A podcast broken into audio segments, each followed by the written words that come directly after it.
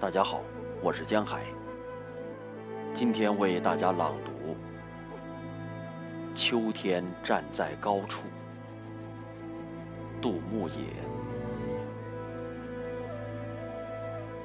秋天站在落霞寨的高坡上，一片片摇摆的高粱树木，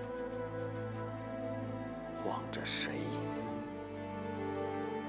又被谁看见？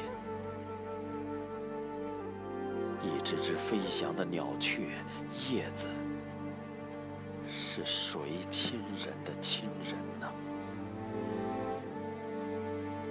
霜降后，野菊头上披着一条白纱，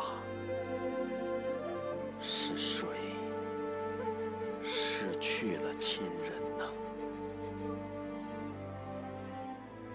野雀坡上飘着苦荞花的香味，杨氏三间，谁嚼不出苦荞的甘苦呢？一丝丝啜泣和一声声呼唤，穿过风，母亲的脚步穿过尘世。秋天站在落霞寨的云头上一座座山一道道峡在等谁去爬？在等谁收割回家？